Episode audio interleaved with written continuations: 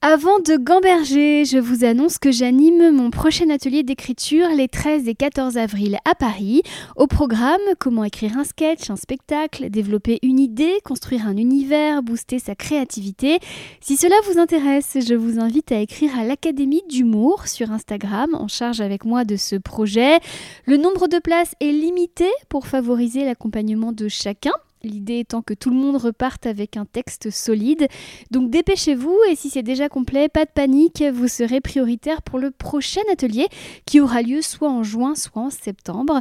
En espérant vous y retrouver, je vous propose maintenant de gamberger. Et en fait, je trouve que toute cette histoire qui s'écrit dans l'humanité, elle est hyper intéressante pour se comprendre aujourd'hui. C'est-à-dire que c'est des trucs qui, nous dépassent complètement. Et je pense que Sapiens remet un peu en ordre, si si tu crois le livre, tu peux ne pas le croire, dire non, moi je ne crois pas à ce livre, je ne crois pas à l'évolution, je ne crois pas, je crois à autre chose. Euh, mais si tu crois à cette, ou si tu t'intéresses à, cette, à ce courant de pensée, qui est le courant de pensée euh, auquel moi je crois, mais en fait, t'expliques plein de choses. Bonjour à tous et bienvenue dans Livre Échange, le podcast où je demande à une personnalité qui m'inspire de me faire lire un livre afin que nous en parlions ensemble. Cette semaine, je reçois l'humoriste, auteur et comédien Kian Kojandi qui a choisi un récent best-seller, Sapiens, une brève histoire de l'humanité de Yuval Noah Harari. Nous avons ainsi survolé le parcours de l'homme depuis ses origines tout en faisant des ponts avec le parcours de Kian, de la scène galère à bref, puis aujourd'hui sa vie de famille et son bureau rempli de Lego en fil rouge la question du bonheur. De quoi avons-nous vraiment besoin pour vivre et pour vivre heureux? Nous avons tâché de vous apporter nos réponses. Bon épisode.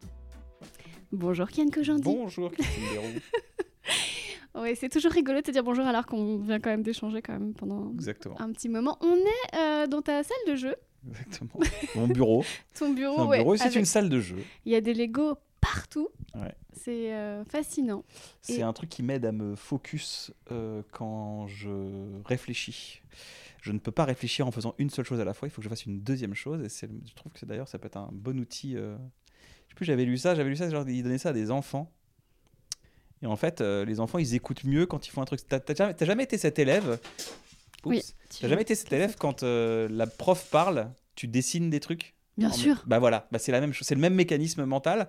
T'es présent, mais t'es absent. Et d'ailleurs, les profs qui disent Ah, qu'est-ce que tu fais là? En fait, c'est comme ça que je, je t'écoute en fait. Est-ce que tu veux faire des Lego pendant que je te parle du livre que tu as choisi Ça va. Alors, euh, je te présente, tu es comédien, auteur, euh, podcasteur aussi. Oui, j'ai un podcast. Euh, un très bon moment, c'est ça? Je, crois même que j'ai le. tu as le mug. Tu as le mug à bon moment, c'est vrai. mais j'aime pas trop mettre les gens dans des cases parce que toi, finalement, je trouve que pour moi, tu es aussi philosophe. Ah bon? Ah, mais oui. Ah ouais, j'ai eu des conversations patientes avec toi. Tu inventes des nouvelles façons de penser, des nouvelles façons de créer.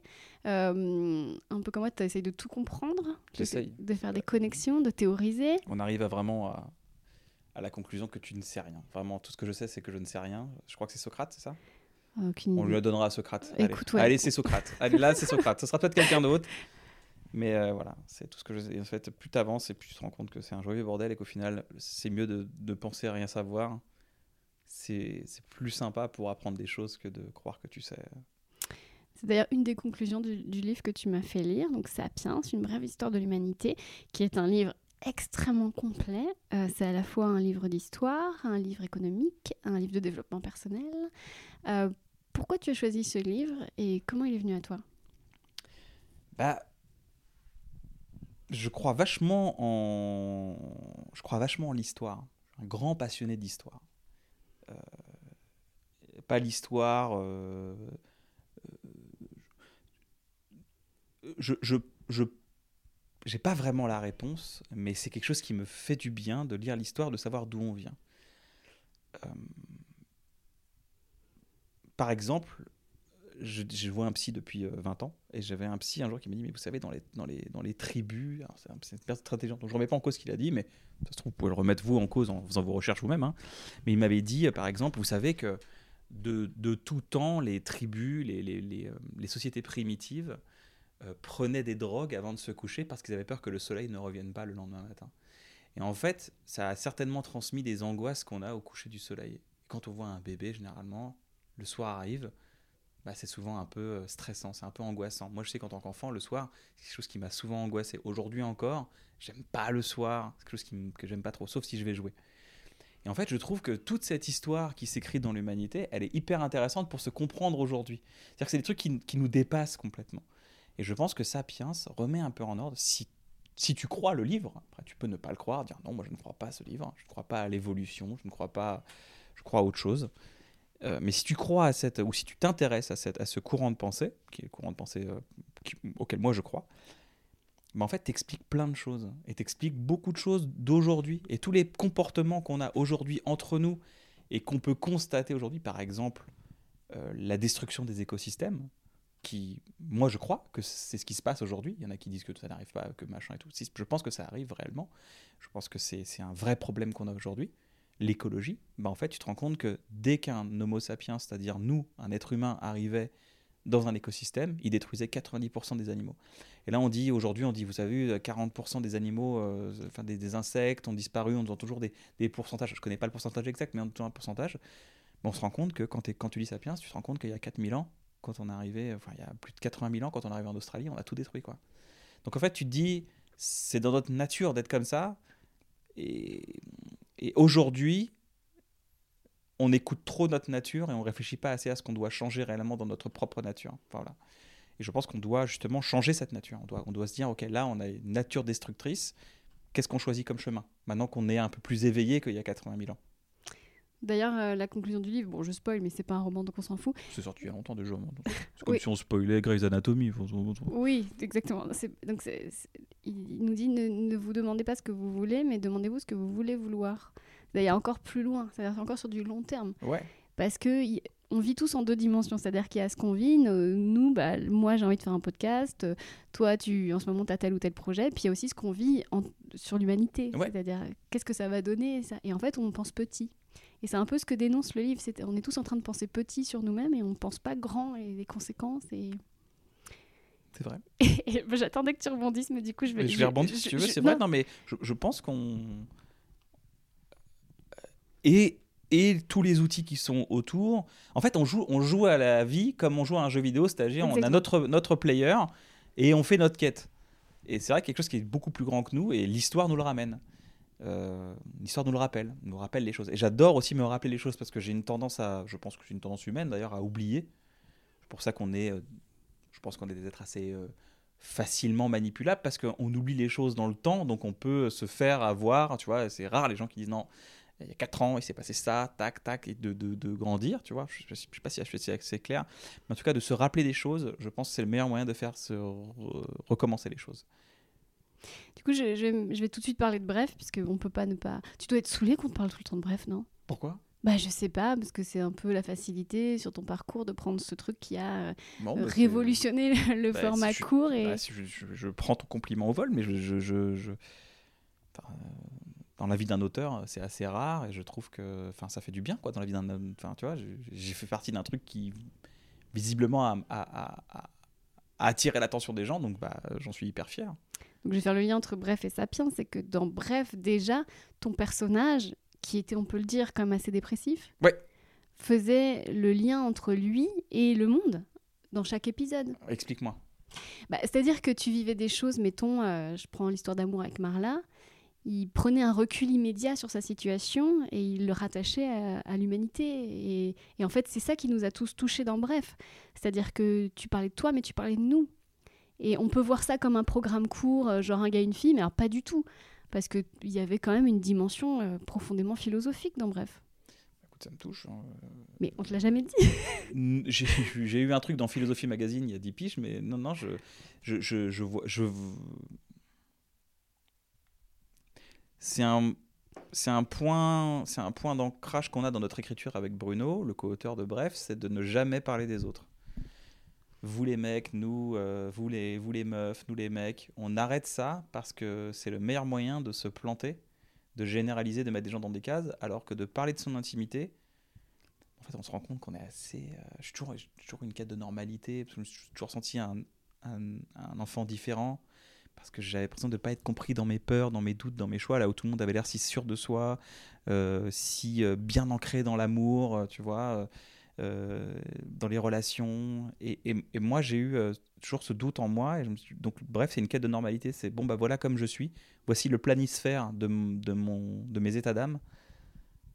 Euh, Et bah, si ça résonne, tant mieux. C'était un pari, hein, ça aurait pu ne rien jamais rebondir derrière. C'était un pari de, de parler de, de, de, de- cet intérieur complètement froid et, d'ailleurs intéressé. C'est quelqu'un d'extrêmement égocentré et égoïste, le personnage de Bref. D'ailleurs, c'est ce qui l'amènera à une dépression. Alors on rigole parce qu'on fait des blagues, on fait des vannes et tout, mais au final, si t'enlèves la voix off, c'est un mec seul chez lui qui est triste et qui, euh, qui fait des mauvais choix, qui est, qui est un peu manipulateur, qui est, qui est pas... euh, et, qui, qui, euh, qui, qui, qui, détruit, qui, est destructeur. Oh là, nous, on a, mis, on, a, on a fait preuve de beaucoup de créativité pour parler d'un mec qui mettait en œuvre plein de destructivité, au final. Oui, et pourtant, je, moi je suis l'optimiste. hein. Euh, je, je trouve qu'il y a des green flags chez lui. C'est-à-dire, je, je pense notamment à un épisode qui m'avait marqué avec euh, la, la boule lumineuse quand il est, il est devenu infidèle. Ah oui, Beaucoup d'hommes. Ouais, c'est ça. Beaucoup d'hommes n'ont pas ça. Et, Ah euh, bon? Ah bah, t'as des mecs, euh, je suis bien placée pour en parler, qui te trompent et qui, te trompent et qui s'en foutent. Mais oui. Et, et après, tu les, tu vois très bien de qui je veux parler. Euh, après, tu les largues et après, tu réalises qu'ils t'ont trompé 40 fois en 3 ans et qu'ils s'en foutaient. Et toi, ton personnage dans Bref, il avait cette boule. Et je sais parce que c'était au même moment que je vivais ça où tu as sorti cet épisode. Et en fait, il y a cette boule qui brille. Toi, tu l'avais. Ah, Il y est- a des hommes qui ne l'ont pas. Et c'est là que je Ah. pense que le personnage de Bref a bon cœur. Ah, je vois ce que tu veux. Ah, d'accord, il a des remords quand même. Voilà. Il sait, il sait ça. quand c'est mal. Il a, il a une morale. Il a une morale de bien et de mal. Voilà. Mais, mais ce que dit d'ailleurs, il dit euh, Je voyais mes potes et mes potes s'en foutaient. Tu les vois jouer au bowling et, euh, et, se, et se checker, et dire Ouais, c'est bon, euh, Exactement. moi j'ai trompé ma meuf, j'en ai rien à foutre. Et, et lui, non. Ouais, bah ouais, c'est vrai qu'il a, il a, il a cette. il a ce. Il a des, il a des, red- des, des, des green flags, c'est vrai. Et il y a un épisode qui, qui, du coup me fait penser à Sapiens, où tu avais vraiment cassé les codes, et c'était, je crois, après. Alors je sais qu'il n'y a pas eu de deuxième saison vraiment, mais c'était un retour après. Il y avait eu, pendant un moment, il n'y avait pas eu d'épisode, et tu reviens avec un épisode où tu expliques tout. Tu es dans la voiture et tu dis. euh, et, et il est très sapiens cet épisode. Bref, j'y pense et je souris, ouais. ouais, c'est ça. C'est ça. Bah, c'est inspiré d'un court métrage qui s'appelle L'île aux fleurs. Oui, oui, je vois très un, bien. qui est un qui est un court métrage très froid et très dur sur l'humanité justement le bah justement c'est très sapiens c'est très euh, alors pour expliquer un peu aux gens ce que c'est que le livre sapiens tout est mathématique alors tout s'explique tout est expliqué tout est il n'y a pas un truc où tu te dis ah c'est bizarre non tout est l'arrivée de l'agriculture commence à chambouler nos sociétés aujourd'hui si aujourd'hui on vit dans des villes c'est parce que un jour il y a un mec qui a dit on va faire du maïs sur 300 mètres carrés voilà et ce truc-là, il y a un autre gars qui a dit bah moi je vais faire pareil parce que comme ça c'est cool. Bah, ça, ça a apporté les maladies, euh, ça a apporté énormément de choses, la vie en communauté de manière beaucoup plus intense qu'avant. Avant, on était des petites troupes de, de 8 à 30 personnes et on se baladait comme ça, on avançait. Là maintenant, on s'est sédentarisé. Enfin voilà, c'est pour expliquer un peu ce que c'est que Sapiens, c'est qu'il explique par A plus B comment on en est arrivé aujourd'hui là, les maths quoi. Et j'adore quand c'est, ça me rassure. Et surtout, une des morales de ce livre, c'est que chaque progrès apporte un fléau. Oui, mais des progrès. Oui, mais un fléau. Un fléau surtout. Et c'est sans fin.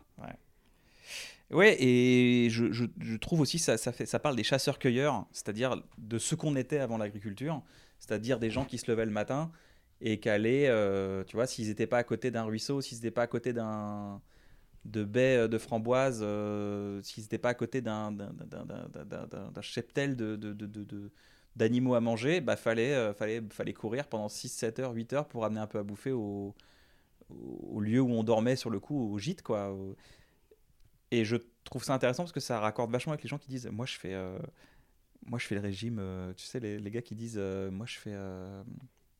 Le régime Cro-Magnon, là, néo Non, non, non, il n'y a pas le régime Cro-Magnon, c'est encore autre chose. C'est, tu sais, je, Crudivore, non c'est quand tu fais euh, à moitié-moitié. C'est-à-dire que tu manges rien pendant. Ah, le jeûne intermittent Le jeûne intermittent. Ah, En fait, ils disent Moi, le jeûne intermittent, c'est génial. Mais en fait, je me dis Mais le jeûne intermittent, c'est exactement comme ça que ton corps fonctionnait quand on était euh, des chasseurs-cueilleurs. C'est-à-dire que le matin, tu te réveillais, bah, tu mangeais pas. Tu dis pas, tu pas prendre un bon café, une bonne tartine, et puis t'allais- t'allais- t'allais- si on avait ça, on n'irait pas, on ne serait pas allé chasser ni cueillir. Et en fait, je me dis, c'est fou parce que notre corps n'a pas évolué, mais notre manière à ingérer du sucre, ingérer des aliments a complètement transformé. Et notre corps doit en permanence se mettre à jour par rapport à ça. Euh, et Et d'ailleurs, toutes nos addictions aussi sont dues aussi à ça parce que c'était de la rareté. Le sucre est une addiction aujourd'hui parce que c'était un symptôme de rare. C'était rare avant. Aujourd'hui, c'est plus rare du tout, il y a du sucre partout. Et tu es très bien placé pour en parler puisque tu as prêté ta voix à un documentaire qui s'appelait Sugar, Oui, euh, qui est très sapiens aussi. à fond, mais moi j'adore quand c'est expliqué comme ça, c'est Ouais, mécanique. euh, où en fait, euh, donc c'est. Tu peux nous raconter Oui, bah, c'est juste, un, c'est juste un documentaire qui explique qu'on est, on est vit dans une société où il y a du sucre partout, même dans les yaourts. En fait, il y a une sorte de, de guerre, de lobby dans les années 70 entre le gras et le sucre. Et le lobby du gras a dit euh, faut manger gras, c'est important. Le lobby du sucre a dit non, faut manger du sucre, c'est important. Pour l'énergie, enfin, il y a tout un tas de clichés qui sont arrivés et le lobby du gras a perdu. Donc en fait, tout s'est mis à. Enfin, perdu, ils ont fait un match. euh, ils n'ont pas, pas perdu, mais enfin, tu sens que le lobby du sucre a gagné. Alors le lobby, il n'y a, pas- a pas un truc complotiste. C'est juste qu'il y a des gens dont c'est l'intérêt que les, mangent, les gens mangent du sucre. C'est leur intérêt qu'il y ait des distributeurs de sucre dans des, euh, dans des cours d'école, qu'il y ait des distributeurs de coca à l'école directement. Pourquoi? Parce que ça crée une addiction. C'est très cynique comme industrie. Et euh, sous, couvert de Waouh, t'as vu, euh, j'ai acheté un beau paquet de Malteser ou de Smarties, bah, on vend du sucre. Le sucre, c'est addictif, c'est que t'en manges un, t'es obligé d'en manger plusieurs parce que parce qu'avant, dans la nature, quand tu trouvais une baie sucrée, c'était rare et c'était important pour toi parce que ça fait du bien. Ça- ton cerveau. Je parle beaucoup. Attends, je suis, je suis un peu, je suis un peu, je sais pas si je suis clair, mais si, ton si. cerveau a besoin de. Tu avais un syndrome de récompense. Tu manges du sucre, ton cerveau t'envoie une drogue qui s'appelle la dopamine qui te dit ça, on adore, continue. Donc c'est pour ça qu'on peut se taper un, un bucket de glace en deux secondes, quoi, parce que ton, ton cerveau il dit mais continue, continue, c'est génial, c'est rare, on c'est rare, c'est rare. Et donc le gras a perdu, c'est pour ça que dans les yaourts, les maintenant, on, a, il y a eu toute cette gamme de 0%, 0%, 0%. Mais au, fait, au final, pour contrer tout ça, on met du sucre. Et donc, pour apprendre un peu un truc dans ce podcast, euh, sachez que si vous voyez 4, on sait jamais trop lire une étiquette, mais quand vous voyez 4 grammes de sucre, 4 grammes, c'est une cuillère de sucre. Quand vous voyez une, boisson avec marqué euh, euh, 40 grammes de sucre sur un litre, ça veut dire qu'il y a 10 cuillères de sucre dedans. Donc, si vous avez bu ce truc en 3 jours, c'est comme si vous aviez mangé 10 cuillères de sucre. Il faut savoir à peu près, c'est un truc qu'on peut apprendre aux gens. Et en fait, l'addiction au sucre, c'est une vraie addiction. Moi, aujourd'hui, j'ai une grosse addiction au sucre qui est revenue. Voilà, je- Attends, parce que quand je t'avais vu, euh, quand t'as fait Sugar, tu m'avais dit que ta vie avait changé. Oui, j'avais arrêté le sucre. arrêté le Ouais, sucre, Je suis retombé dans cette addiction parce que je suis un être paradoxal, je suis un être humain. Et euh, du coup, je- je- j'ai eu une, une montée de sucre et là, je suis en train de, de me désensibiliser à ça. Encore une fois, c'est une lutte permanente parce que la société t'encourage à avoir ça. Puis parce que des fois, tu te sens un peu. Il y a, il y a l'hiver qui arrive, tu as besoin d'être un peu rassuré. Donc euh, la dopamine, c'est un sentiment qui t'apporte un sentiment de rassure, t'es rassuré, d'accomplissement. Et du coup, bah, le sucre te l'apporte facilement. J'ai une théorie aussi, quand on fait de la scène, Ouais, on a besoin de beaucoup, beaucoup de. Notre besoin de dopamine augmente parce qu'on vit des. On vit des grands moments. fatalement. ouais. Et du coup, quand on est seul chez nous le week-end, moi j'ai besoin de retrouver euh, la dopamine que j'ai sur scène. Ça m'étonne pas du tout. Et du coup, je suis obligée de m'envoyer un pot de glace. Ça m'étonne pas du tout. Et ouais, donc c'est le problème aussi. C'est une addiction. En plus, la scène, la- en fait, l'adrénaline, la dopamine sont des drogues ultra addictives. D'ailleurs, ils en parlent dans, dans Sapiens. Et il y a aussi un gars qui s'appelle Simon Sinek qui parle des addictions de drogue. C'est fascinant ce qu'il en parle. J'ai vraiment envie de faire un, un dérivé de son travail dans un, jour dans un spectacle parce que c'est formidable de partir de sa base de, déduction. Et il dit euh, les, les les chimies dans notre cerveau sont nos alliés, mais elles peuvent être manipulables et en devenir développer des addictions. L'adrénaline, par exemple, bah, l'adrénaline au jeu, l'adrénaline, la dopamine au jeu, tout ça, c'est des trucs qui peuvent être. L'addiction au jeu vient de, vient de cette chimie qui est manipulée. Euh, et il y a une drogue qui est bonne pour notre, qui est créée par notre cerveau, qui est bonne, c'est la, qui s'appelle l'ocytocine. C'est la drogue de l'attachement. Et la drogue de l'attachement, c'est assez fantastique. Tout ça, je vous le dis avec beaucoup de certitude, mais ce ne sont que des courants de pensée que j'ai repris et que je dis et je fais mien. Parce que tout ça, c'est pas moi qui l'ai inventé, c'est pas moi qui l'ai dit, c'est je vous donne mes, je vous donne mes sources, Sapiens, Simon Sinek et tout. Mais je trouve très intéressant parce que la, drogue de l'attachement, vous avez déjà senti, vous avez déjà couché avec une personne et après avoir euh, eu votre orgasme, vous dites j'ai envie de rester. Et ben ça, c'est l'ocytocine. Et ben l'ocytocine, c'est la drogue de l'attachement, c'est la drogue qui fait qu'on crée des relations stables. L'ocytocine, elle est sécrétée quand on a aussi des, des relations de confiance.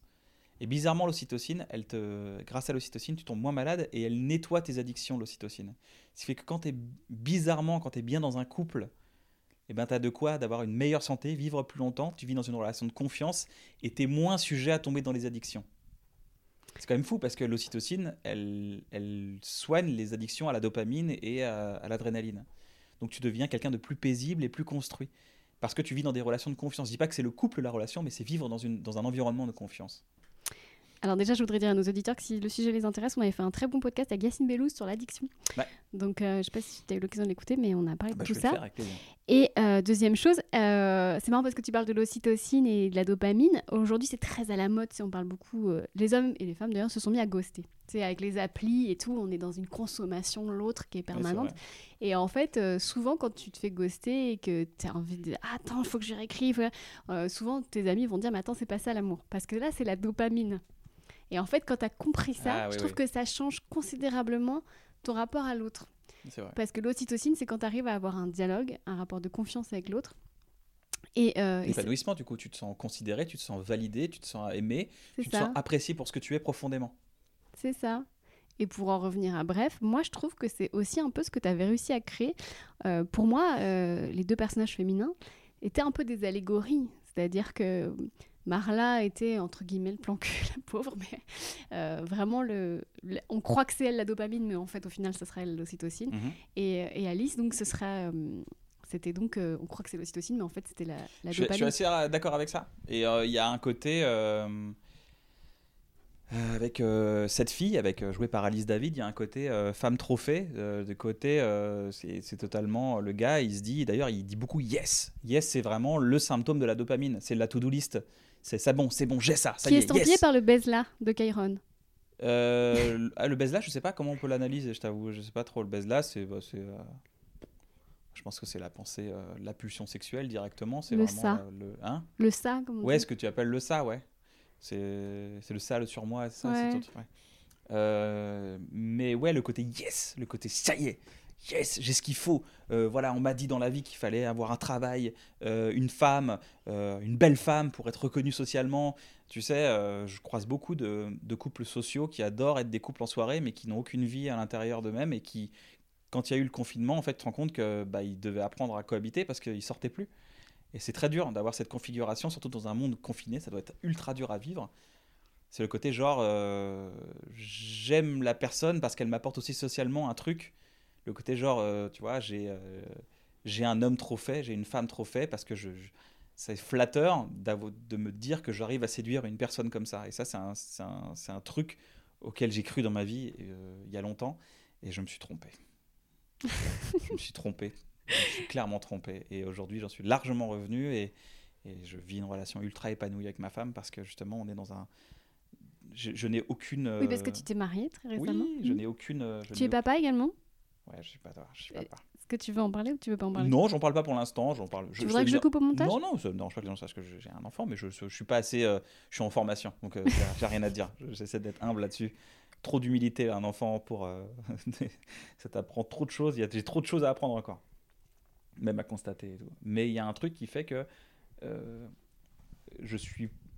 Mon bonheur est d'être avec ma femme et non pas ce qu'elle peut m'apporter socialement en disant euh, j'ai une femme euh, qui peut m'apporter des choses. Alors je sais pas si c'est euh, bien de l'avouer, mais je pense que ça existe, les gens trop faits.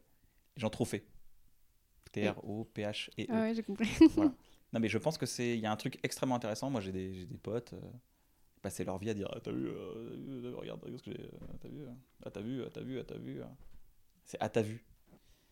J'ai l'impression que euh, j'avais un pote, quand il couchait avec une femme, il était en train de déjà me penser à nous, en train de se dire euh, je vais, quand je vais le raconter à mes potes, ça. Et tu vois, et, euh, il est plus dans un, dans un. Il est. Il a quelque chose à se prouver à lui-même, quoi. Un truc un peu dopaminergique, quoi. De dire, de genre Yes, ça y est, j'ai- j'ai- je suis cet homme-là, tu vois. Mais on est dans une société haute à vue. D'ailleurs, Instagram devrait s'appeler haute à vue. Ah oui, c'est vrai, oui, bah oui, c'est vrai. On est tous, maintenant, on a acquis tous ensemble que quand on fait un truc, on doit le photographier, le sceller, le figer et le montrer pour avoir Ouais. des likes. C'est Ah, mais c'est triste quand tu quand inclus, quand inclus quelqu'un qui n'est pas sur le même rapport et qui veut un rapport amoureux et toi tu es dans un rapport euh, éphémère. euh, c'est triste. J'entends. C'est Euh, triste d'être en décalage de toute façon. euh, et je pense que ce décalage, il est, il est, il, il est triste malheureusement. On a tous été amoureux de quelqu'un qui n'était pas du tout amoureux de toi et ça c'est triste. C'est toujours ce moment du podcast. Christine, est-ce que tu peux en parler de ça? Est-ce que ça t'est déjà arrivé? J'ai pas l'impression que ça t'était déjà arrivé ça d'être en décalage. Alors, bon, j'en ai déjà parlé je avec sais, non mais Yacine. je sais. Je Avec sais. Yacine, j'avais parlé, donc euh, je sors, euh, effectivement, j'ai eu un problème de dépendance affective pendant des années que j'ai guéri. Et c'est vrai qu'avec le recul, euh, il y a plusieurs étapes à la guérison. C'est d'abord, il y a la honte. Ouais, Et ouf. après, il y a euh, le- l'empathie vis-à-vis de soi-même, parce que tu te dis, en fait, j'étais comme ça parce que j'ai vécu tout ça, et ouf, j'ai guéri et c'était du boulot. Et après, il y a le heureusement que j'ai vécu tout ça, parce que ça me permet, ça m'a permis d'écrire mon dernier livre, ça m'a écrit, écrit le prochain. Donc au final, c'est un très beau parcours que l'addiction et les erreurs. Ouais. Qu'est-ce que tu en penses? Toutes les erreurs que j'ai faites aujourd'hui ne, font- ne me font qu'apprécier ma relation avec ma femme et je suis dans une relation vraiment euh, hyper épanouie, hyper cool. Euh, désolé si je vous chie dessus avec mon bonheur. Vraiment, C'était pas le but. Mais vu qu'on me pose la question, euh, mes erreurs passées m'ont permis de me construire aujourd'hui et de savoir la valeur que j'ai aujourd'hui avec moi. Et de savoir la chance que j'ai de vivre ces genres de choses. euh, un amour. euh, Je ne savais pas que l'amour, ça se multipliait. Et je l'ai appris. Je ne savais pas aussi que l'amour, c'était inconditionnel. Et que ça se multipliait. Je savais pas. Je pensais qu'avant, l'amour, c'était une jauge. Tu tombais amoureux, puis après, la jauge, elle s'épuisait, puis après, tu quittais la personne. Mais en fait, quand tu tombes vraiment amoureux, eh ben, ça se multiplie par des petites actions, des regards, des joies, des... même des moments durs. C'est des moments. Ce que j'aime même avec ma femme, c'est que même mes problèmes, ils sont stylés. euh, Même, même les problèmes qu'on a, euh, qu'on peut avoir dans notre couple, parfois, euh, c'est intéressant et on a envie d'aller de l'avant. On n'est pas du tout dans un rapport euh, défaitiste ou euh, abandonnatoire. Je sais pas si ce mot existe, mais vous l'avez compris, je pense. Lâcher prise, quoi. Ouais, tu dis bah de toute façon on a voilà on a, on a là on a une situation, on doit la régler, bah on la règle parce qu'on est ensemble. Et parce que c'est ça être ensemble. Bah, la même team quoi, être dans la même team et non pas être euh, deux équipes de foot qui s'affrontent quoi. Mais pour en arriver là, il fallait que tu vives tout ce ah que oui tu bah as oui, vécu. bah, merci. Il y a une phrase d'Orelsan qui dit merci mes ex. merci mes ex. Bah oui. En tout cas, moi, ça fait comme un petit moment que je te connais. En fait, quand je vois ton parcours, je vois une cohérence. C'est-à-dire que c'est le parcours du héros. Tu vois ce que je veux dire? C'est-à-dire? Bah, tu connais le parcours du héros. On a fait un, un séminaire d'écriture ensemble à Lyon. Je sais pas si tu te rappelles. Aveugleur. Ouais, et donc il parlait du parcours du héros. Et c'est ça, c'est-à-dire la quête, le refus de la quête, euh, le... L'allié, le faux allié, le- l'ennemi qui en fait est un allié. Ouais, Je vois ça, tout ça de... Ouais, bah dans le ouais. Wikipédia de Kian que j'en dis. Ouais, non mais c'est vrai, j'ai de la chance de, de- j'ai de la Et parce que tu as choisi aussi de donner du sens, il y a une cohérence. il faut, il faut donner du sens. De toute façon, à tout ce que tu fais, même tes erreurs, faut donner du sens parce que c'est le meilleur moyen. La règle que j'ai compris, c'est si tu fais rien, tout va se répéter. C'est sûr, c'est obligé. Si tu ne changes rien, tout va se répéter. C'est parce que tu es, un être qui oublie. Donc si tu ne changes pas fondamentalement des, des choses qui généralement ne t'appartiennent pas en plus, qui sont des héritages euh, de la société, de tes parents, de ton entourage euh, euh, d'enfance, de ton entourage aujourd'hui, si tu agis de manière, si tu agis comme les autres attendaient de toi, il y a plein de choses qui vont se répéter parce que tu as des dogmes qui ne te correspondent pas et en fait au final tu vas appliquer une recette. Là je connais quelqu'un qui, euh, qui répète des cycles maintenant depuis euh, 25 ans et, euh, et ça fait beaucoup 25 ans de répétage de cycles quoi. Donc euh, l'essentiel c'est à chaque cycle d'améliorer une, euh, d'améliorer le truc, de prendre conscience et de s'améliorer. Pragmatiquement qu'est-ce que ça veut dire? Pour euh, ne pas être que dans la théorie Euh, Ça veut dire, euh, c'est marrant, euh, je suis tombé amoureux de quelqu'un, je pensais que c'était cette personne et au final c'était pas cette personne et je me suis réveillé huit mois après, dix mois après, malheureux comme un singe. Si les singes sont malheureux, si les singes sont malheureux, malheureux, malheureux. Euh, et, et je me suis rendu compte que c'était pas du tout une personne faite pour moi. Ça veut dire que tu as eu la capacité de croire que cette personne était faite pour toi, tu t'es persuadé qu'elle était faite pour toi et ensuite elle n'était pas faite pour toi. Et bizarrement, hop, ça revient. Donc, comprendre, c'est de se dire attends, je suis avec une personne, j'ai l'impression qu'elle me convient, mais avant de m'emballer, je vais factuellement chercher à savoir si elle me convient vraiment. Et non, c'est pas moi, si c'est pas juste une projection de mon esprit qui m'a emmené dans un truc, et ben ça, c'est se rendre compte, se remettre, c'est apporter un- une nouvelle information au nouveau cycle. Et au troisième cycle, parce que tu vas te refaire avoir trois fois minimum, je pense qu'il y a vraiment euh, un cycle pour, euh, pour euh, un cycle pour vivre, un deuxième cycle pour comprendre, un troisième cycle pour vraiment apprendre, et après intégrer au quatrième, je pense.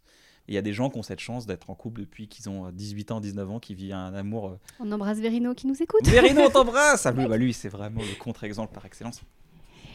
Mais du coup, j'ai envie de citer ton père que tu cites dans ton spectacle. Des fois, tu crois que c'est les bons gens et c'est pas les bons gens. C'est pas les bons gens, c'est vrai. Mais c'est- je trouve que c'est eh, c'est juste cette phrase. Juste. Ouais. Alors du coup, pour refaire un pont avec euh, Sapiens, c'est aussi ce qu'il raconte, parce que en nous parlant de la conquête euh, du monde et de l'espace, il nous parle aussi de nos quêtes amoureuses finalement, et qu'on peut pas s'empêcher d'aller toujours chercher mieux euh, plus grand, euh, plus confortable. Et c'est ce qui fait qu'il y a eu les grandes découvertes du monde. Et c'est ce qui fait aussi qu'on part, euh, on va droit dans le mur. Ouais. Et que, en fait, c'est ce qu'il explique dans. On n'a pas cité l'auteur, c'est Yuval Noah Harari. Ouais. Qu'en fait, on est fait pour conquérir le, le territoire d'après, et qu'en fait, c'est cette conquête-là qui va nous apporter du progrès, mais aussi du chagrin et du malheur. Et que c'est comme ça qu'on avance depuis qu'il y a des hommes sur Terre. Ah ouais. C'est tragique. Je suis d'accord. Mais il y a, y a ce. Ouais, ça, décrit bien, c'est le on n'en a jamais assez. Et c'est pour ça que. J'ai un pote qui a une théorie qui dit que les milliardaires, c'est une maladie. Être milliardaire, c'est être, être malade. Parce que tu pourrais être multimillionnaire, que ça suffirait, mais être milliardaire, c'est. euh, Enfin, tu collectionnes des cartes Panini et tu collectionnes de l'argent comme des cartes Panini, quoi. Donc, du coup, ça devient de la collection. Ça, c'est totalement. je trouve que les milliardaires aujourd'hui incarnent vraiment ce côté du toujours plus, du mais comment t'as fait dans ta vie pour en arriver au milliard? C'est totalement impensable d'être milliardaire, tu vois. Euh, bah ouais, c'est ça la preuve que c'est les nouvelles conquêtes maintenant sont les conquêtes financières, les conquêtes, euh, euh, les conquêtes de marché, les conquêtes, tu vois, on, a conquis tous les territoires, donc maintenant on essaie de conquérir des parts de marché, tu vois, en permanence. Tu vois les, tu vois les géants, les GAFAM, toujours en train d'avoir le- de copier l'appli qui fait un truc pour éviter de se faire remplacer, tu vois. Je pense euh, Facebook maintenant rachète en permanence des trucs parce qu'ils veulent pas se faire doubler par une nouvelle appli qui arrive. Tout le monde veut conquérir, conquérir, conquérir, garder son territoire. Tu vois, il y a un côté euh, guerre quoi en permanence. Euh, Il y a un truc qui est très intéressant dans la vie aussi, c'est quand tu arrêtes le toujours plus et de te contenter de ce que tu as, bah, tu peux être très heureux aussi. Je me rappelle avoir une caisse de Lego très limitée quand j'étais gamin et d'avoir été très heureux avec cette caisse de Lego. Et aujourd'hui, tu as une salle remplie. J'en ai pas assez Il m'en faut toujours plus, Christine, toujours plus bah, c'est le, le collectionneur, là, on est sur Non, autre chose. C'est quand même partage assez ça. ça. En fait, j'ai pas envie de. Non, c'est pas de la collection, c'est de l'amusement et c'est de la. À chaque fois que tu vois un Lego fait, c'est que j'ai euh, cherché euh, la concentration. Voilà. Ouais, je comprends. Moi, j'ai le même truc avec les puzzles, tu sais. Bah, la même chose, ouais, ça Ouais. concentre. J'adore écouter des podcasts et faire des Lego. J'adore faire du montage et faire des Lego en même temps. J'adore euh, réfléchir à des idées, faire des Lego en même temps. Enfin, faire des Lego. euh, ranger aussi, j'adore ranger. Ranger, c'est un truc que j'aime beaucoup. Fait cuisiner, j'adore cuisiner pendant des heures. Il faut que je fasse quelque chose de mes mains euh, pendant que je réfléchis. Sinon, je... réfléchir seul, je- ma, ma pensée, j'ai trop un trouble de la pensée pour, pour pouvoir me focus. Je comprends. Euh, une des réponses qu'il apporte à la problématique que tu viens d'apporter, euh, l'auteur de Sapiens, c'est que euh, on ne se connaît pas assez et que la société nous oblige à, coller à des normes. Par exemple, je prends l'exemple du, du gamin au lycée qui, qui est passionné de mécanique, mais on va l'obliger à faire un bac S. Et on va l'obliger à faire Sciences Po, alors que lui, son truc, c'était la mécanique. Et notre société est, est pavée de ça, et de- et d'erreurs de, de jugement et de parcours, parce qu'on nous fait croire que la clé, c'est d'être riche, alors que t'en as bah, juste le bonheur, ils ont juste envie d'être jardiniers. Quoi. Euh, toi, ta vocation, comment elle est venue? Et comment t'as su que bah, on pourrait pas t'en dévier?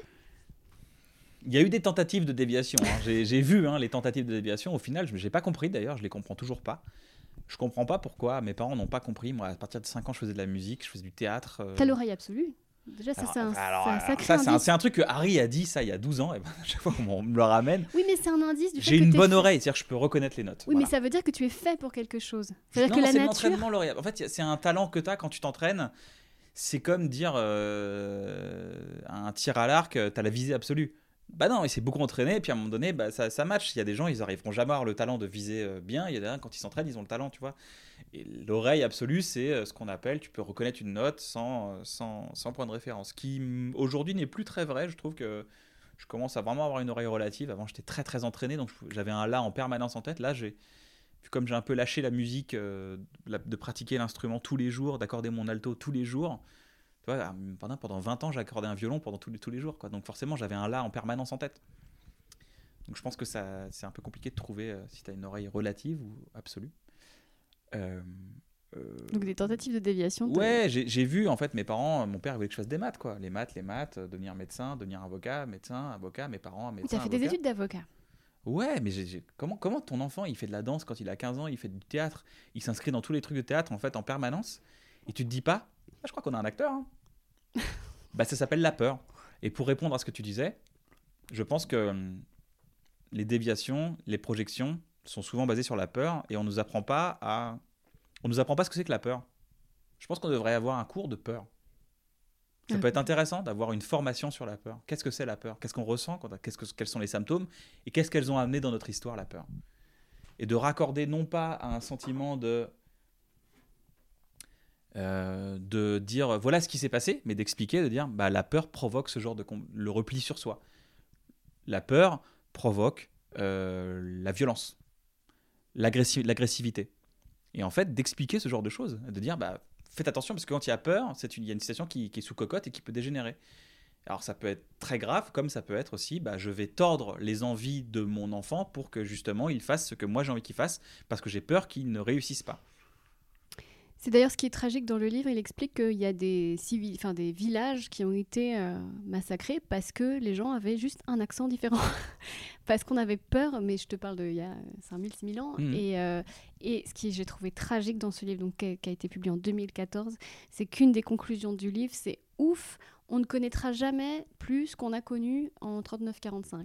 Et bam, l'Ukraine. Et on sait aujourd'hui que ce qui s'est passé à Boucha, c'est à la hauteur des massacres euh, de la Deuxième Guerre mondiale. On parler des Ouïghours aussi. Hein, les Ouïghours, Bien sûr, oui, évidemment. C'est dramatique. Ouais, ouais. Et, et, et en fait, donc, euh, Yuval Noah Harari dit Ouf, on est en train d'évoluer. Depuis, on ne voit que pas du tout. donc, tu parles de la gestion de la peur. En fait, on est. Le cycle se répète. on a des iPhones, mais on est au niveau zéro de l'intelligence émotionnelle, en vrai, presque. Euh, il y a l'intelligence, c'est intéressant ce que tu dis.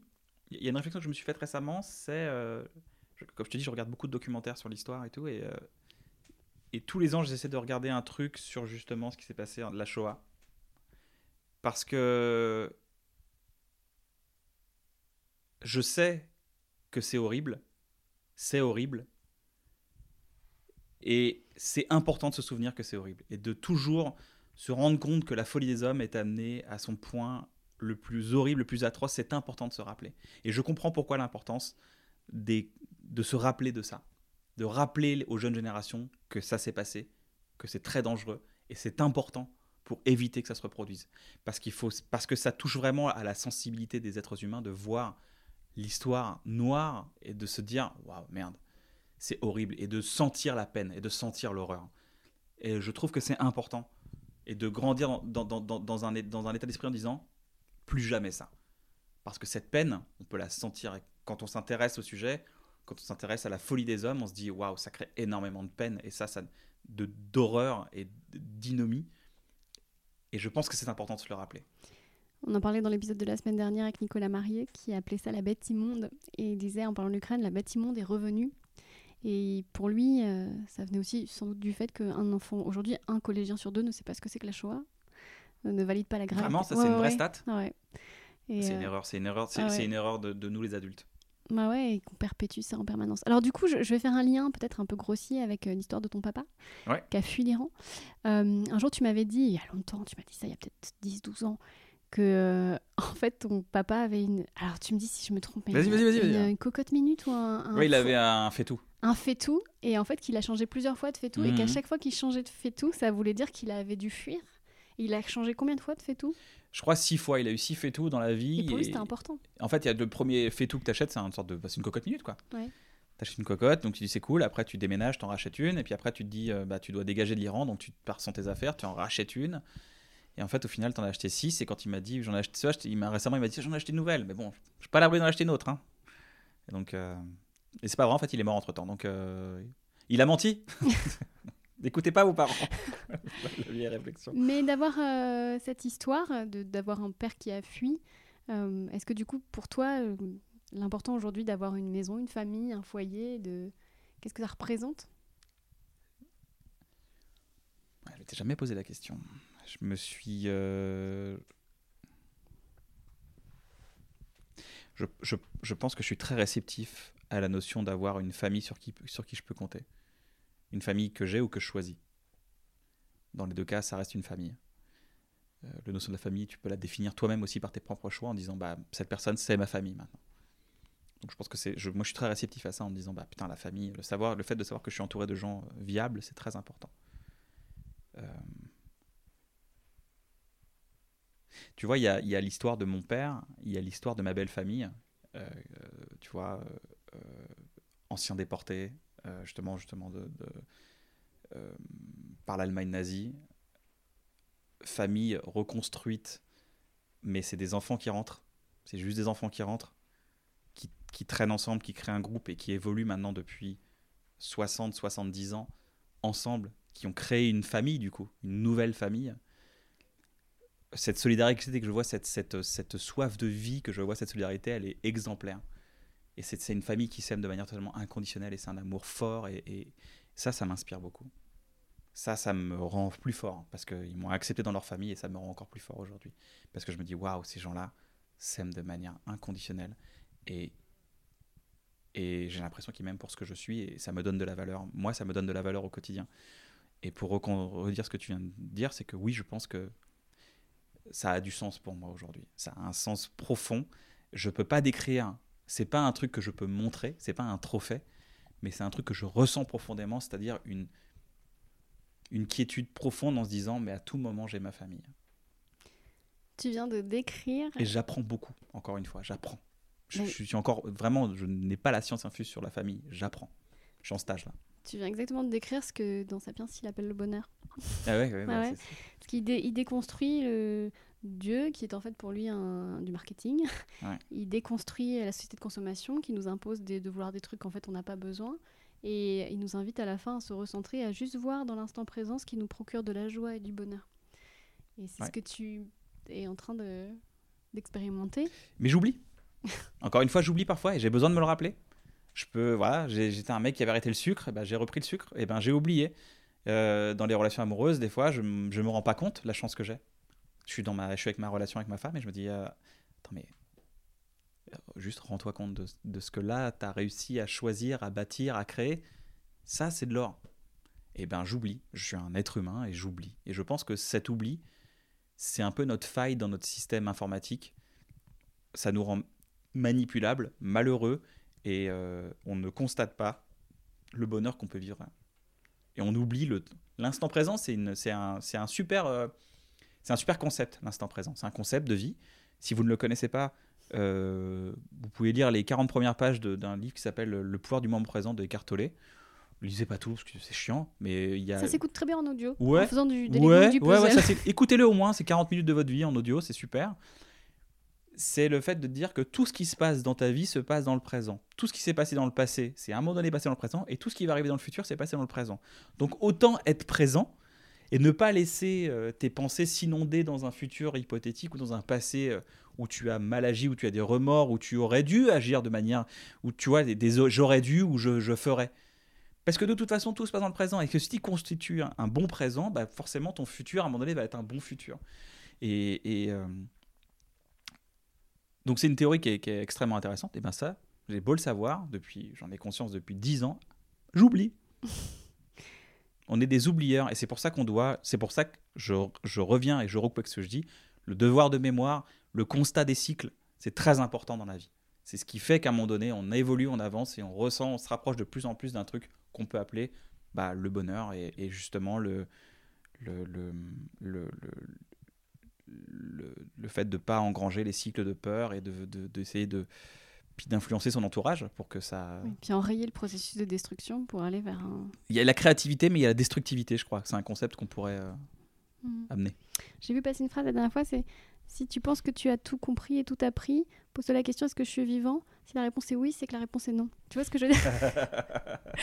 Donc c'est normal que tu te poses encore des questions, c'est que tu n'es pas mort. mais surtout en fait, c'est un combat, c'est un combat contre nous-mêmes. C'est vraiment euh, euh, three, two, one, fight. Et maintenant combattez pour ne pas oublier quoi. Parce que Oui. vous allez comprendre des trucs formidables. Il y a des trucs que vous aviez 20 ans, vous avez 40 ans là, vous avez, quand vous avez 20 ans, vous avez, vous avez compris des trucs formidables, vous avez oublié ces concepts. Et pourtant, c'est des trucs importants. Il y a même des listes. Faites, les trucs, faites une liste de tous les trucs que vous aimez le matin.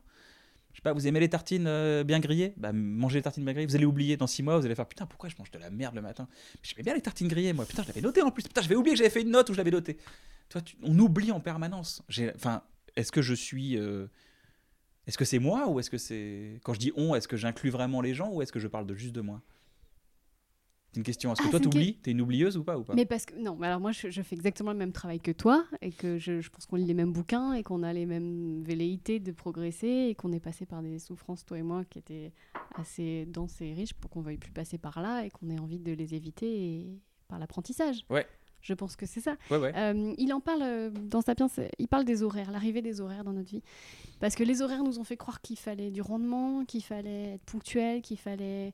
Tout d'un coup, des choses absurdes comme il faut aller au travail à 9h et partir à 17h sont devenues euh, la, la vie. Moi, mes parents me disaient tout le temps qu'il faut travailler dur. Donc, il- tout d'un coup, encore aujourd'hui en 2022, on croit, et c'est ancré, qu'il faut souffrir pour travailler, travailler plus pour gagner plus. Et on a complètement oublié qu'en vrai, pour être heureux, il faut s'écouter. Et qu'en vrai, quand on s'écoute, c'est pas l'oisiveté, c'est pas genre c'est la fête du slip. C'est qu'en fait, on est productif quand on est heureux et on produit des choses euh, qui nous ressemblent. Et qui, enfin, tu, tu vois ce que Et je productif, ça veut dire quoi? C'est défini, défini euh, la alors, productivité. selon Sapiens, c'est euh, normalement, ça devrait juste avoir assez pour vivre, Euh, juste pour la survie. Le chasseur-cueilleur, il va juste cueillir ce qu'il faut, en fait. Ouais, ouais, Il va pas amasser, amasser comme Elon Musk. ouais. Et, et c'est ça le bonheur, en vrai. Et, et d'ailleurs, le dernier chapitre est très émouvant où il dit Est-ce que vous pensez vraiment que vous êtes plus heureux que le chasseur-cueilleur? Et c'est vrai que quand j'ai lu ça, ça m'a fait drôle. Parce que moi, je pense que le chasseur-cueilleur, il n'était pas torturé comme je le suis. Bah déjà, il était rempli d'endorphines parce que tous les jours, il courait pour bouffer et pour Mais oui. construire des trucs et tout. Donc, il était tout le temps actif. Quand il pensait, il pensait à sa survie. et puis il était dans- concentré, il n'était pas comme nous regarder les tweets, les notifications, les trucs. euh.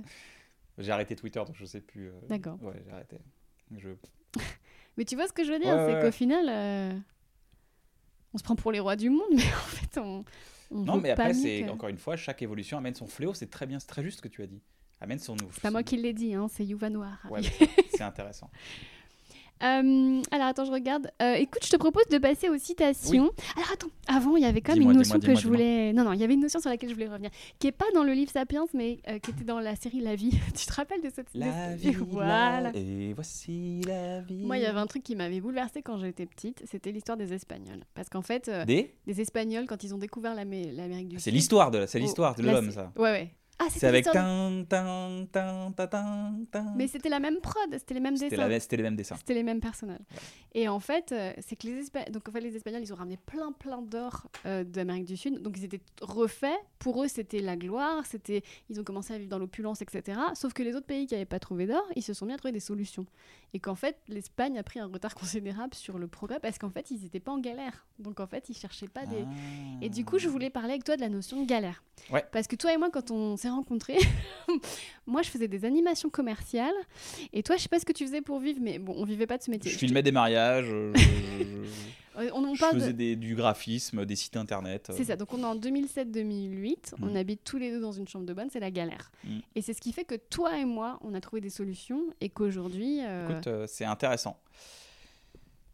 Je, je pense qu'il y a euh, cette intuition de faire les choses quoi qu'il, et que les barrières sont des épreuves, ne sont même pas des choses négatives, et que du coup c'est juste des étapes à franchir. Je pense que moi j'ai vu la vie en mode euh, ah maintenant il faut faire ça. Bon ok il faut ah, il faut quoi? Il faut 800 balles pour vivre? Ok donc c'est 800 points. Ok donc euh, pour avoir 800 points il faut faire là j'ai un plan pour avoir 300 points. Là j'ai un plan pour avoir 22 points.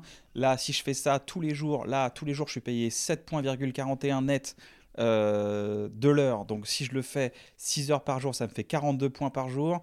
Si je travaille 22 jours ok ça fait 800 ok super. Si je fais ça j'ai tous mes points et c'est tout ce que je veux dans la vie, parce que ce que je veux, c'est faire avoir le temps et l'énergie pour pouvoir so- ces autres choses qui, qui ne rapportent zéro point, mais qui, me, qui, qui sont le but de ma vie. Donc je pense qu'il y a un peu d'inné de ça, c'est le but de ma, c'est ma quête. Dans la vois. gamification toujours. hein. Ouais, mais parce que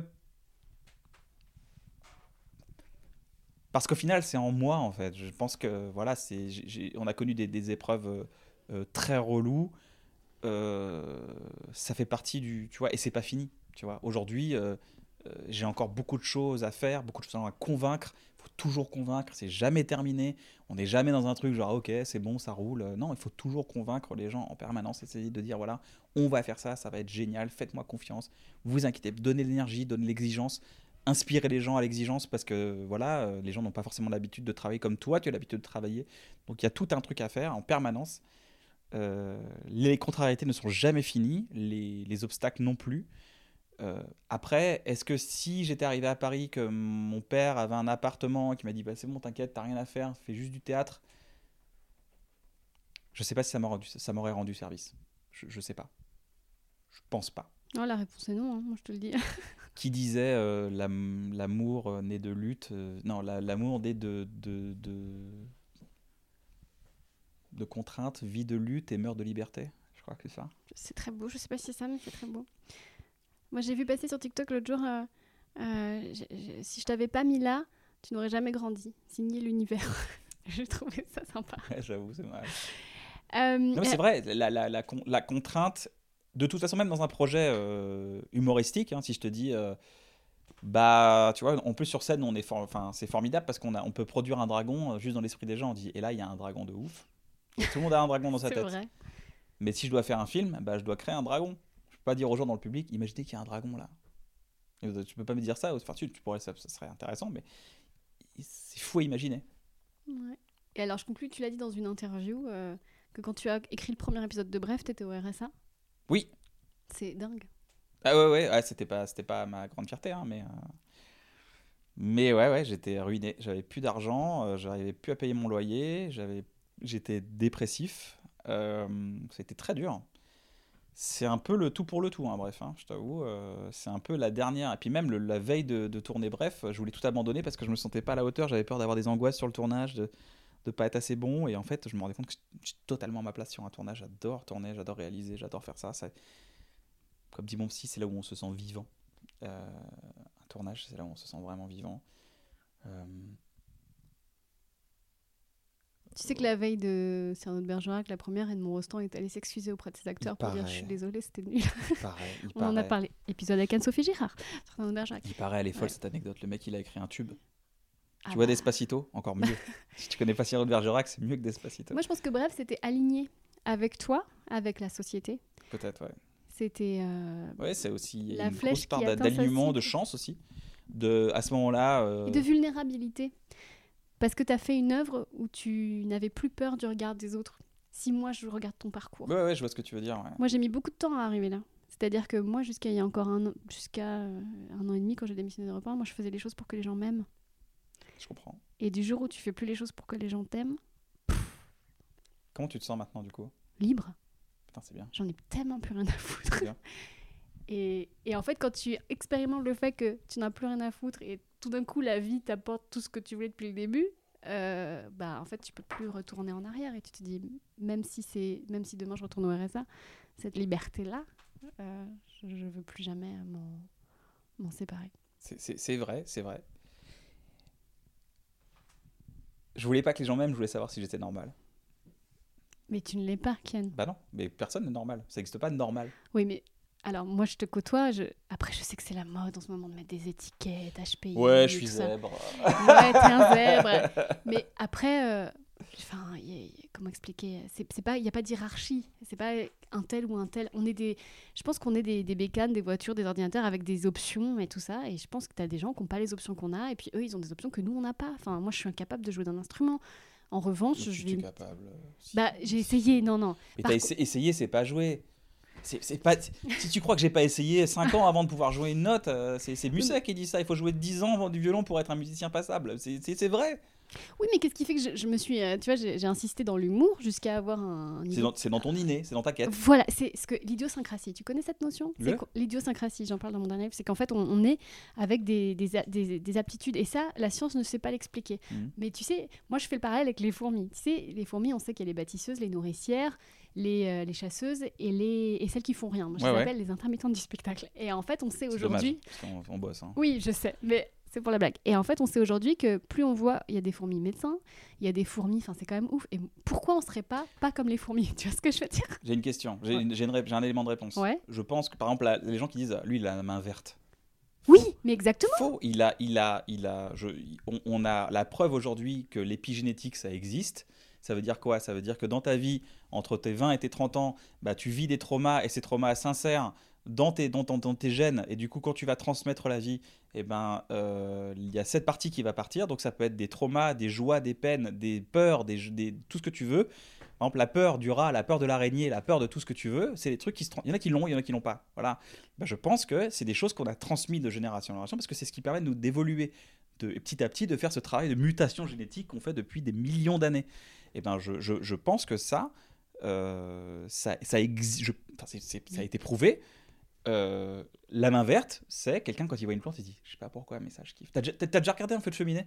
Un feu de cheminée, tu peux passer deux heures devant un feu de cheminée en disant, Putain, c'est chiant, mais Parce que c'est Eh le ben, ça, c'est les la gènes. sécurité, bien sûr. C'est la pré... Pardon.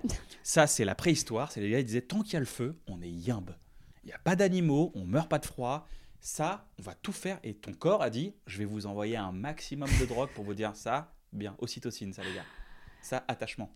Et moi, je pense qu'au même titre que la nature prévoit qu'il y ait autant de filles que de garçons, la nature prévoit qu'il y ait autant de gens qui ont la main verte, que de gens qui savent jouer de la musique, que de gens qui ont envie de bâtir, que de gens qui ont envie de, Soigner. de soigner, bien La- sûr. la- la- la- même la justice. La justice, Bien le sûr. soif de justice. Les... Ce qu'on voit, être policier, c'est euh, c'est un don de soi euh, permanent.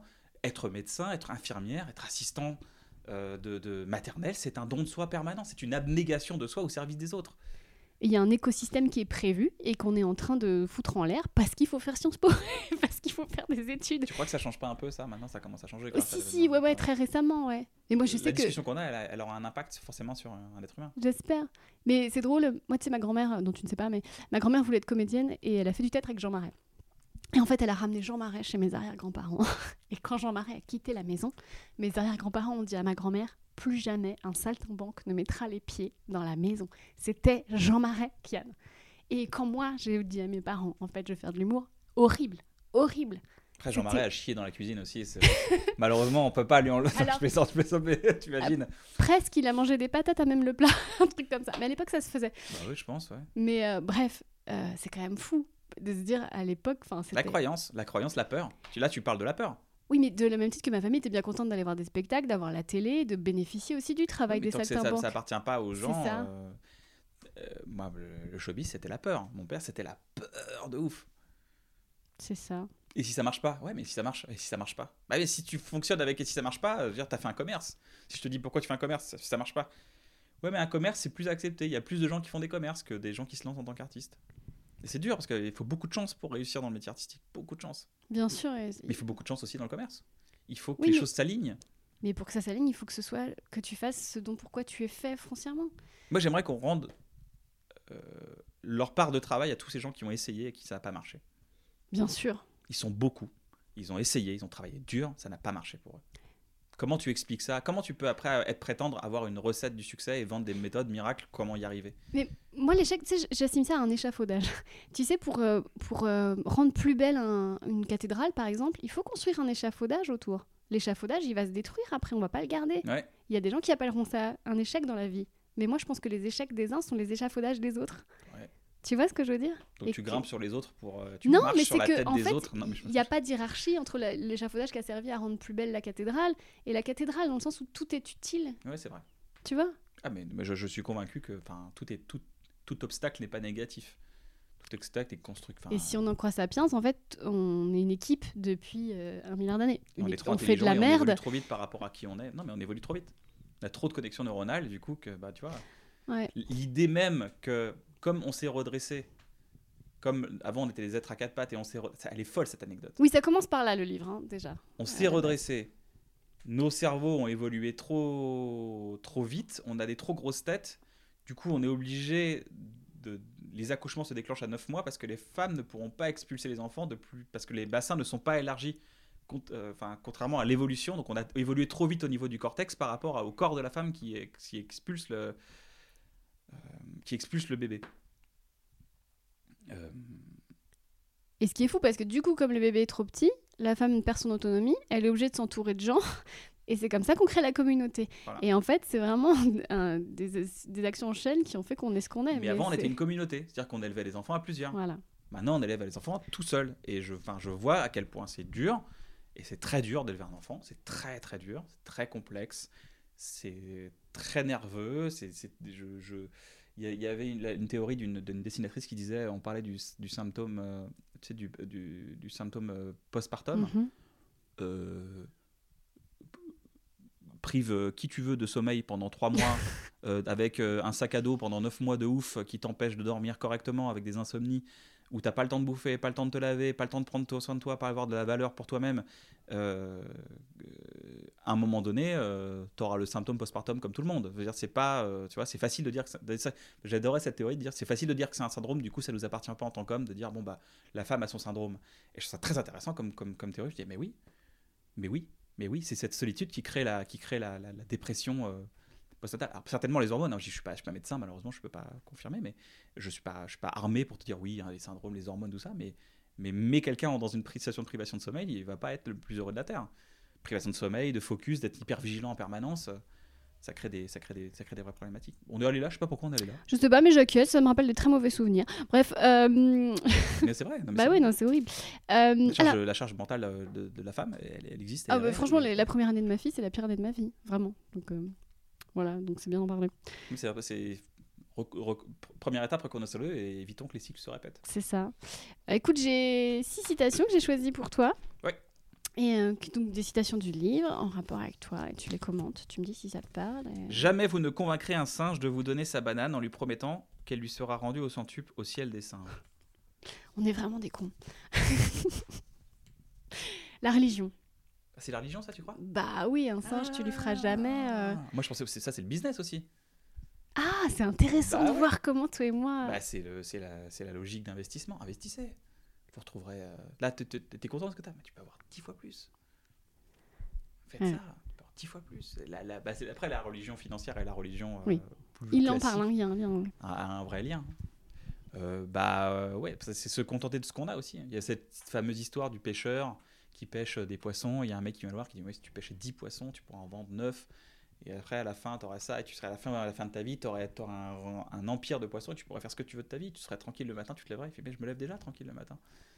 Je trouve ça intéressant. Cette, euh, Bah ouais, c'est cette aversion au plus. Ça, c'est un truc à vraiment soigner. hein. Ça passe par l'éducation, je pense. Passe par l'éducation. Mais à la fois, c'est aussi parce qu'on veut plus qu'on sort un peu de sa zone de confort. Et bah, c'est tout le propos du livre Sapiens. hein, c'est que- Mhm. Ouais, je, je- je sens que tu as fait le tour de cette citation. Ouais, non, mais je, je suis pas plus inspiré. ok, bah, je, je te laisse aller à ton rythme. De même que la révolution agricole, la croissance de l'économie pourrait bien apparaître comme une colossale imposture. L'espèce humaine et l'économie mondiale peuvent poursuivre leur croissance. Cela n'empêche pas que beaucoup vivent dans la faim et dans le besoin.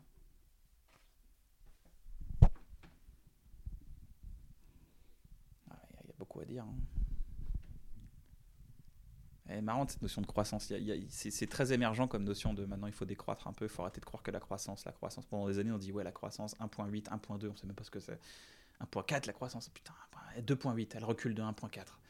Au final, est-ce que les gens sont heureux? Je crois que c'est le bouton qui, euh, est le seul indicateur du, du. Il n'a pas un PIB, mais il a un PIB du bonheur en fait. À savoir euh, le bonheur au mètre carré, le bonheur par habitant. Je sais pas, on y a cru. euh, Enfin, je sais pas, il paraît que c'était important. Moi, quand j'ai grandi, hein, j'ai grandi dans un monde, il paraît que la croissance c'était important.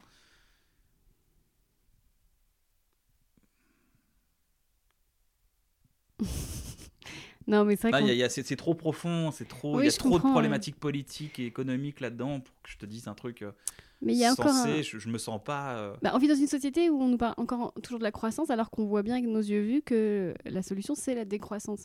Et encore aujourd'hui, donc on enregistre ce podcast, on est le 3 novembre 2022, euh, il y a 4, 5, 49.3, on a la NUPES qui essaye de proposer des vrais, des vrais changements et puis ils se prennent des 49.3 parce que la croissance, la croissance, la croissance.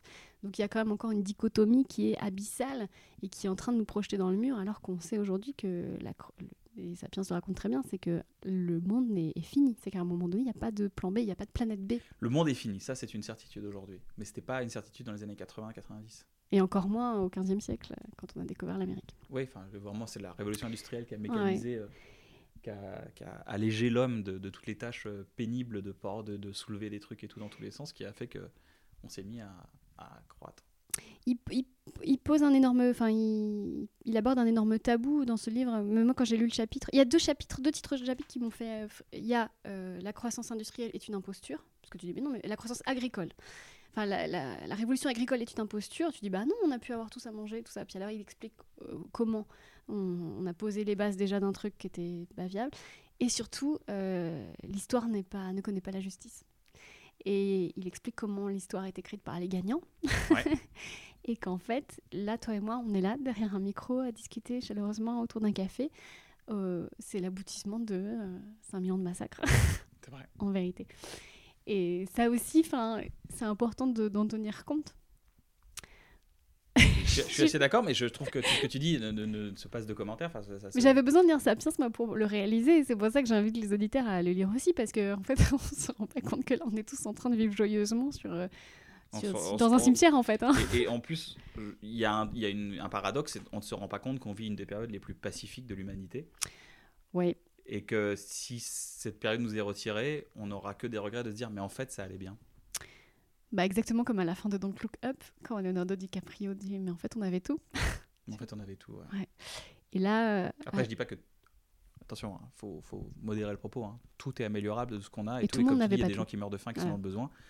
Je pense que ça devrait être une priorité nationale. Je, je pense que moi, des fois, on devrait se mettre des rendez-vous. Se dit, bon, les quais, on est lundi, vendredi, c'est fini. On, on fait ce- on- on- voilà, vendredi, c'est fini. On a Ouais. tout mis en place pour que ça, ça n'existe plus. Euh, Vraiment de se dire, on va arrêter de penser à euh, d'un truc qui sert à rien, tu vois. Dire, et vous savez quoi? Là, on va les, les cellules grises qu'on a là, c'est la semaine aujourd'hui, c'est la semaine où on résout les problèmes. Vendredi, on essaie de faire en sorte d'avoir tout mis en place pour qu'il n'y ait plus de problème. Je, je trouve que c'est bien d'avoir des objectifs, de se dire, ah, tu sais quoi, c'est terminé. Les objectifs qu'on a eu, genre plus personne dans la rue euh, en 2018. on euh, a tenu bon. Hein? Euh, ah oui, non, non, je parlais, les- de- les du, tout, je parlais du confinement. Du jour, on s'est dit on reste chez nous, on a su rester chez nous, donc c'est qu'on bah, est capable de croix, tenir des. On a des croix, Ouais. Des croix. Je peux te demander de parler bien dans ton micro. Pardon, excuse-moi. J'étais gênée de te dire ça alors Non, que t'as eu raison, le micro c'est ta vie. Mais euh, Je tire un autre. je suis en train de réaliser que ces citations elles sont en train de casser l'ambiance. On Non, elles cassent pas l'ambiance, mais elles sont, elles sont ultra profondes et Bah, euh, il faut avoir hein. vraiment un, coup de maîtrise. tu vois, c'est pour ça que je, c'est pour ça que je préfère dire lisez ce livre que m'écouter. L'instinct qui nous pousse à engloutir des aliments très caloriques est profondément inscrit dans nos gènes. Nous pouvons bien habiter aujourd'hui dans de grands immeubles équipés de réfrigérateurs pleins à craquer. Notre ADN croit encore que nous sommes dans la savane. Ça, c'est, bah, tu c'est, on a notre, c'est la, enfin, c'est l'explication que notre mode de vie a évolué beaucoup trop vite par rapport à notre génétique qui, elle, pense qu'on est dans une situation de manque permanent. Parce qu'on a évolué dans une situation de manque permanent. C'est pourquoi on dégomme des, des, des pots de sucre, quoi. C'est ça. Ouais. Bon, on a déjà parlé de ça. Bon, on a parlé de ça, mais c'est intéressant. C'est bien dit, je trouve. bah oui, ça donne envie. on est dans la savane, bah ouais, c'est clair. C'est le c'est The Office que t'as sur ton bureau? Ouais. J'adore cette série. Comme tout le monde d'ailleurs. hein, mais- Ouais, je crois qui n'aime pas The Office. Je peux pas être auteur aujourd'hui comédie et dire bah, The Office, pas aimé. Ouais, donc c'est The Office en Lego, hein, je précise. Ne croyez pas les écolos qui prétendent que nos ancêtres vivaient en harmonie avec la nature. Bien avant la révolution industrielle, Homo sapiens dépassait tous les autres organismes pour avoir poussé le plus d'espèces animales et végétales à l'extinction. Bah, c'est ce que je disais tout à l'heure. Ouais. Ouais. Après, euh, je pense pas qu'il y ait un discours écolo qui dit avant on vivait en harmonie. Je, je pense que c'est un peu réducteur de dire ça. Je pense que le discours écolo, c'est de dire on peut arrêter euh, justement de massacrer les gens. Et je pense que les écolos de l'époque disaient euh, on peut arrêter de massacrer les, euh, les, les C'était d'autres kangourous, mais ils sont morts. On les a- on en parle plus Oui, des kangourous géants, oui. des, des, des a- J'ai inventé, hein, j'ai inventé totalement un Ah animal. non, parce qu'il y a des kangourous géants dont il est question dans le. Dans Ah le oui, d'accord, c'est qui ont ça. disparu parce qu'on on les a massacrés. Voilà, donc euh, je pense que les écolos disaient on peut arrêter, s'il vous plaît, ça? On peut faire en sorte que. Euh, Anémone m'avait dit, un- l'actrice Anémone, euh, avec qui j'ai la chance de tourner, m'avait dit un truc qui m'a fait marquer. Elle m'a dit Mais, mais Kian, parce qu'elle est écologie, elle était dans l'écolo depuis les années 70, alors on les traitait de fous. Elle me disait, on les traitait de fous avant. Elle, elle m'a dit un jour Mais Kian, dans les champs, est-ce que tu as vu des fleurs? T'as déjà, vu- des fleurs dans les champs? Je dis Non. Moi, quand j'étais petite, il y avait des coquelicots dans les champs. On allait au coqueli- on allait au je coquelicots dans les champs. Il y avait des oiseaux dans les champs. Tu vois les oiseaux dans les champs? Ça m'a laissé de marbre. Suis dit, c'est vrai. Il n'y a pas un oiseau et pas une fleur dans les champs. Avant, il y avait des fleurs. C'est pour ça que je salue euh, tous les agriculteurs, dont ma cousine qui, euh, euh, qui croit justement, qui, fait, qui fait du champagne et qui laisse pousser d'ailleurs la végétation qui ne, qui ne, dé- qui ne détruit pas l'écosystème autour. En tout cas, qui mieux- je pense du mieux qu'elle peut. Parce que c'est vrai qu'on est dans la culpabilité maintenant, il faut trier ses déchets et tout. Il faut le faire, hein. je le fais. Oui, le fais, oui. Mais qu'en fait, euh, oui, oui, euh, on, on détruit la fin. Ce qu'on est en train de vivre, c'est le résultat d'une irresponsabilité qu'on perpétue depuis le début. En fait, c'est pas juste aujourd'hui, nous, avec le nucléaire. Enfin, euh, La peur aussi. La peur, c'est la, la la, peur, la, la peur. La peur de manquer, la peur de ne pas avoir assez, la peur de. Tu sais, tu peux le voir, hein, t'arrives à un repas, il y a trop à manger. Pourquoi? La peur. peur de La manque. peur de manquer, la peur d'être jugé, la peur de. Et en fait, euh, du coup, on va jeter. Dommage. Et oui, et donc, euh, comme c'est ce qu'il raconte dans l'île aux fleurs d'ailleurs, dont tu parlais. Ouais, Léo Fleur, c'est Il terrible. faut voir ce. ce Terrible, court-métrage incroyable. Ouais, ouais, ouais. Il reste deux citations. Vas-y. Je sais plus ce que j'ai mis, j'espère qu'on va terminer sur note joyeuse.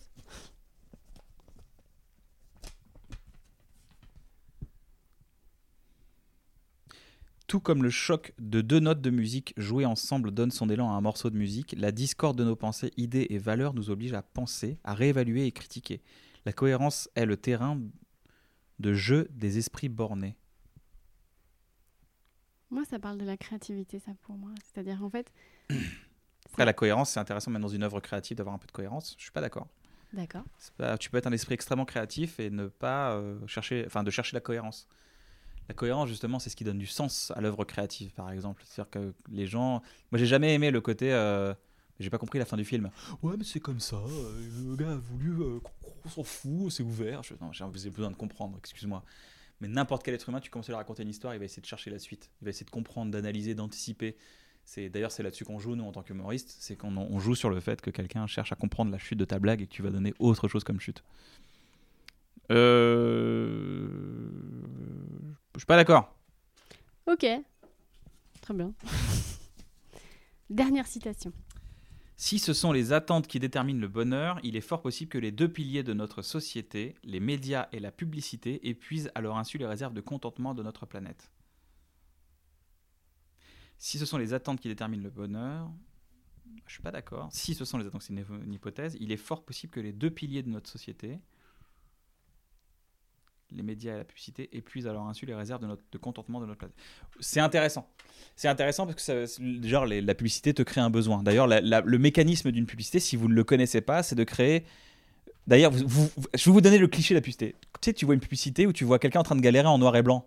Tu vois ce truc-là. Vous en avez marre de couper des pommes dans cet état-là. Tu vois un mec faire Oh non Heureusement, aujourd'hui, ça revient en couleur et il y a ça. Et bien, en fait, ça, c'est un- c'est un, script de publicité. C'est-à-dire qu'on te crée une peur ou un manque. Vous, avez, vous voulez avoir un corps musclé, mais vous avez peur de vous faire mal au dos Heureusement Et ben tu vois, on te crée une peur, on te crée dans un état de trouble et donc de besoin, et ensuite on te dit voici la solution. Et ben ça, c'est le script basique des pubs. Les meilleures pubs, genre Apple, arrivent à créer ce côté, euh, genre. euh, et au nouvel iPhone, vous savez que si un jour vous avez un accident, l'iPhone appelle et vous êtes en sécurité. Tu dis putain, j'avais pas que je, je savais pas ça. Il me faut cet iPhone incroyable qui appelle les gens si un jour je suis dans un accident. Tu vois, je trouve ça intéressant. Et en fait, c'est bien fait. Parce qu'il t'explique ça, que c'est une vraie révolution qui va apporter la paix dans le monde. Mais c'est toujours la même chose, la publicité. Et la publicité amène le mécontentement de ta situation. C'est-à-dire que tu peux avoir tout ce que tu veux dans ta, maison. Tu commences à regarder les pubs, tu dis, mais ça me le faut, ça. Le, le- Là, l'épluche pépin de pomme, il me le faut, celui-là. Et le postulat qui est assez fort dans Sapiens, c'est que la religion fonctionne de la même manière.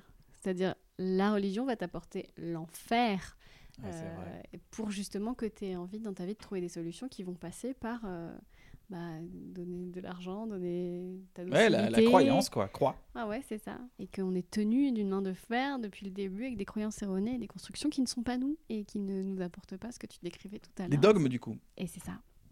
On en a parlé tout à l'heure des dogmes, justement, la- l'importance de s'en détacher pour pouvoir être soi et non pas être ce qu'on attend de nous.